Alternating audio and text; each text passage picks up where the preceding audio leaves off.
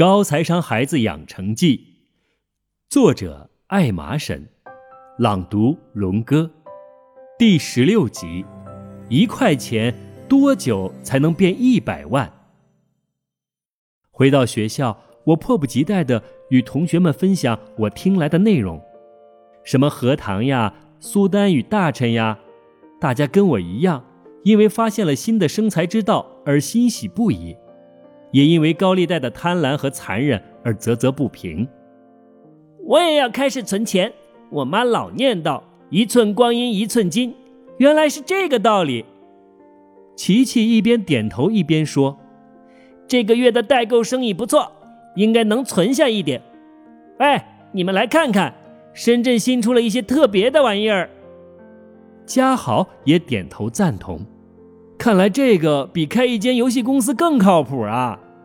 哎呀，存了钱，游戏就过不了关；游戏过不了关，就存不下钱。哎呀，好难选择呀！阿东叹了口气说：“生存还是毁灭，这是一个值得思考的问题。”阿元接着阿东的话说。良久，大家都开始聊起了其他的话题。阿东突然冒出来一句。要不我以后每天存一块钱，不知道什么时候才能存够一百万呀？你问问你妈妈，让她帮忙算一算。阿东轻轻地推了我一把，说道：“一块钱的力量，一元变一百万啊！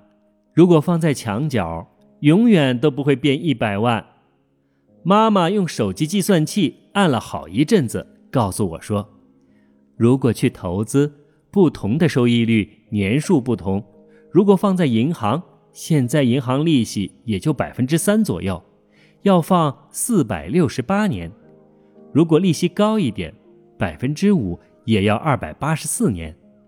如果要在有生之年变成一百万，年利率要达到百分之二十。啊，一块钱真的能变一百万呀！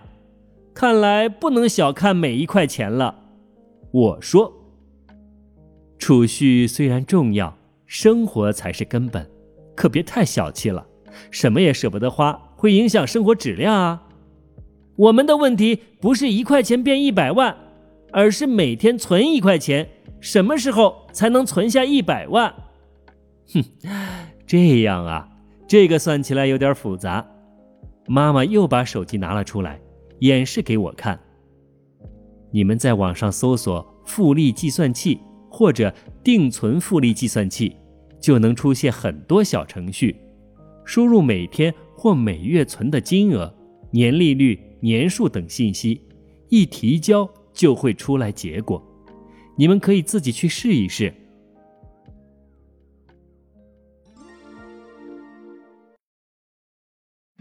一个月。算一次利息，诶，好玩！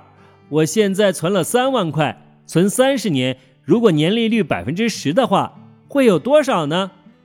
我拿着手机开始试起来，只听妈妈又说：“你看，这个小程序里有几个影响因素，也就是你要往里面填的几个格子：本金、年利率、年数。”年复利次数是什么？我一个个读着。年复利次数就是一年计算多少次利息，一个月计息一次的年复利次数就是十二，一个季度计息一次的年复利次数就是四，一年计息一次的年复利次数就是一。复利与单利的不同之处。在于利息也能产生利息，那么如果利息收到的越早，不就能越早开始利滚利了吗？哦，是哦，那是不是每天算一次最好了？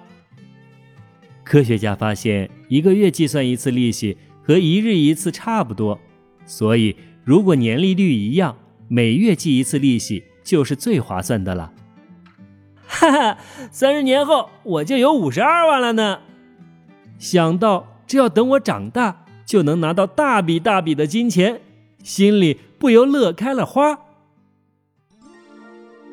收益率与风险。妈妈继续说，在本金、时间、年利率和年复利次数这四个要素中，最重要的是时间，其次是年利率。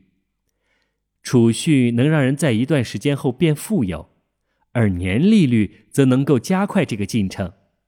我们再回看一块钱变一百万的表，年利率百分之二十，比百分之三缩短了三百九十三年。老听你说年利率，其实到底什么是年利率呢？年利率有时候也叫年收益率或年回报率。简单来说，就是你给人家一百元，过了一年。人家给回你的利息所占本金的比率，如果给你三元，就是百分之三；五元就是百分之五；二十元就是百分之二十。有的时候，人家会提到月利率，月利率就是年利率除以十二。要小心的是，以月利率结算的机构大多用的是复利，也即每月产生的利息。在之后也会产生利息的利息，因此十二个月后的总利息比一年结算一次的单利利息会高一些。也就是说，年利率越高越好喽？那可不一定哦。就像之前说的，高利贷之所以要收取高昂的利息，是因为借钱的人随时可能跑掉啊。放贷机构为了弥补风险。所以要拉高利息。一般来说，回报率越高，风险就越高；回报率越低，风险就越低。你把钱放在国有银行，年利率可能只有百分之三，但是不用担心银行跑掉啊。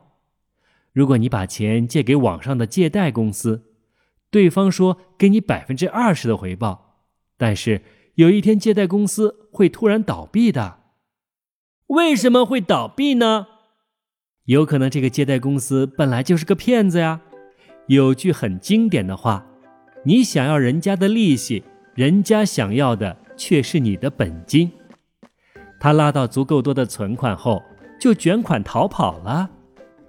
也有可能是借贷公司投资失败，被别人卷款跑路了。就像我们存钱给了银行，银行借钱给别人。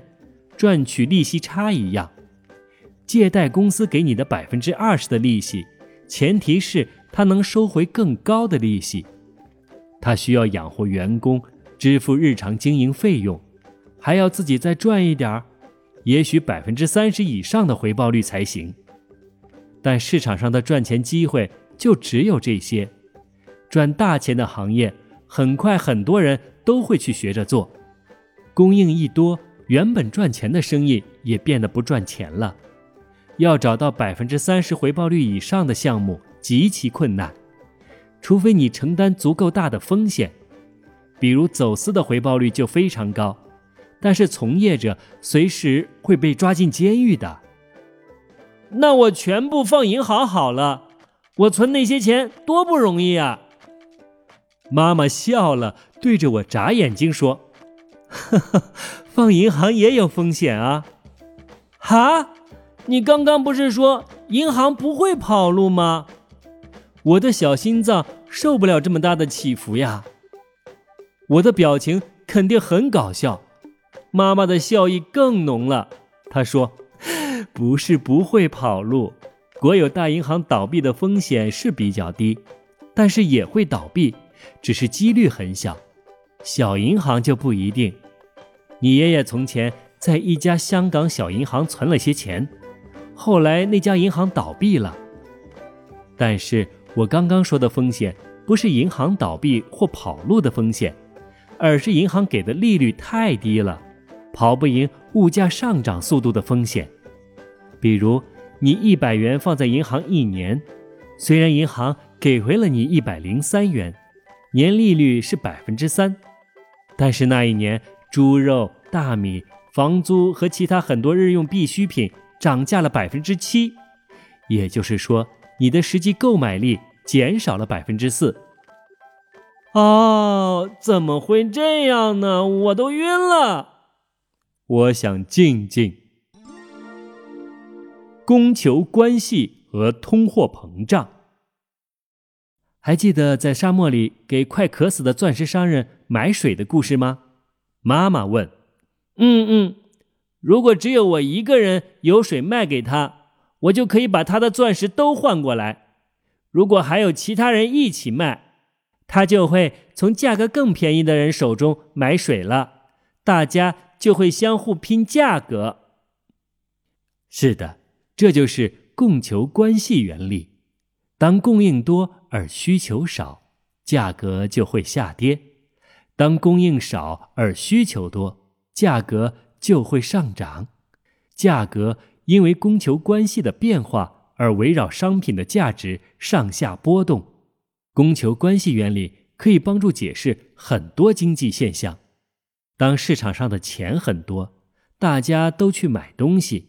但是生产又跟不上的时候，就形成了需求多和供应少的局面，商品就会普遍涨价。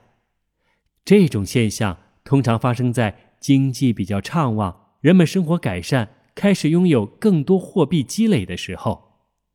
我们把在一段时间内商品的价格连续性的以一定的幅度上涨，从而使货币的实际购买力下降的现象。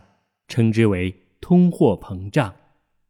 通货就是在市场上流通的货币，随着物价不断上涨，人们的消费能力不够，需求减少。另一方面，供应因受到之前的涨价刺激，逐渐增多，此消彼长之下，又回到了供应多而需求少的状况，商品的价格又会回落。货币的实际购买力又掉头回升，就形成了通货紧缩。哈哈，真有趣！如果年回报率低于通胀率，其实是亏损的。我们的投资至少得跑赢通胀。那就需要承担更高的风险吗？我有些失落。看来赚钱并不如我之前想的那么容易。还有一个方法。拉长久期，妈妈回答：“什么意思？”我一头雾水。收益率和久期，如果你今天存，明天就取出来，银行和其他机构怎么用你的钱再去赚钱呢？太不稳定了。他们都希望存在里面的钱永远不要取出来。或者放得越长越好，因此他们会用更高的回报率来吸引客户进行长期储蓄。随时可以取出的存款叫做活期存款，约定一段时期到期后才可以取出的是定期存款。下面，二零一八年六月二十二日，中国银行提供的存款和贷款利率表，我们可以看到。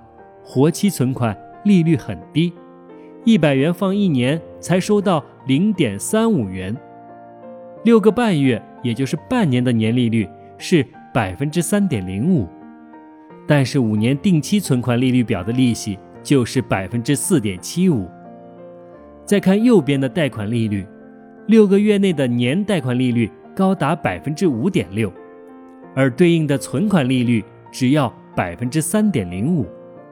这里面就有百分之二点五五的利率差，五年的贷款利率是百分之六点四，对应的存款利率是百分之四点七五，也有百分之一点六五的利率差，而且很多资金是来自三个月或半年的低息存款，那么利率差就更大了。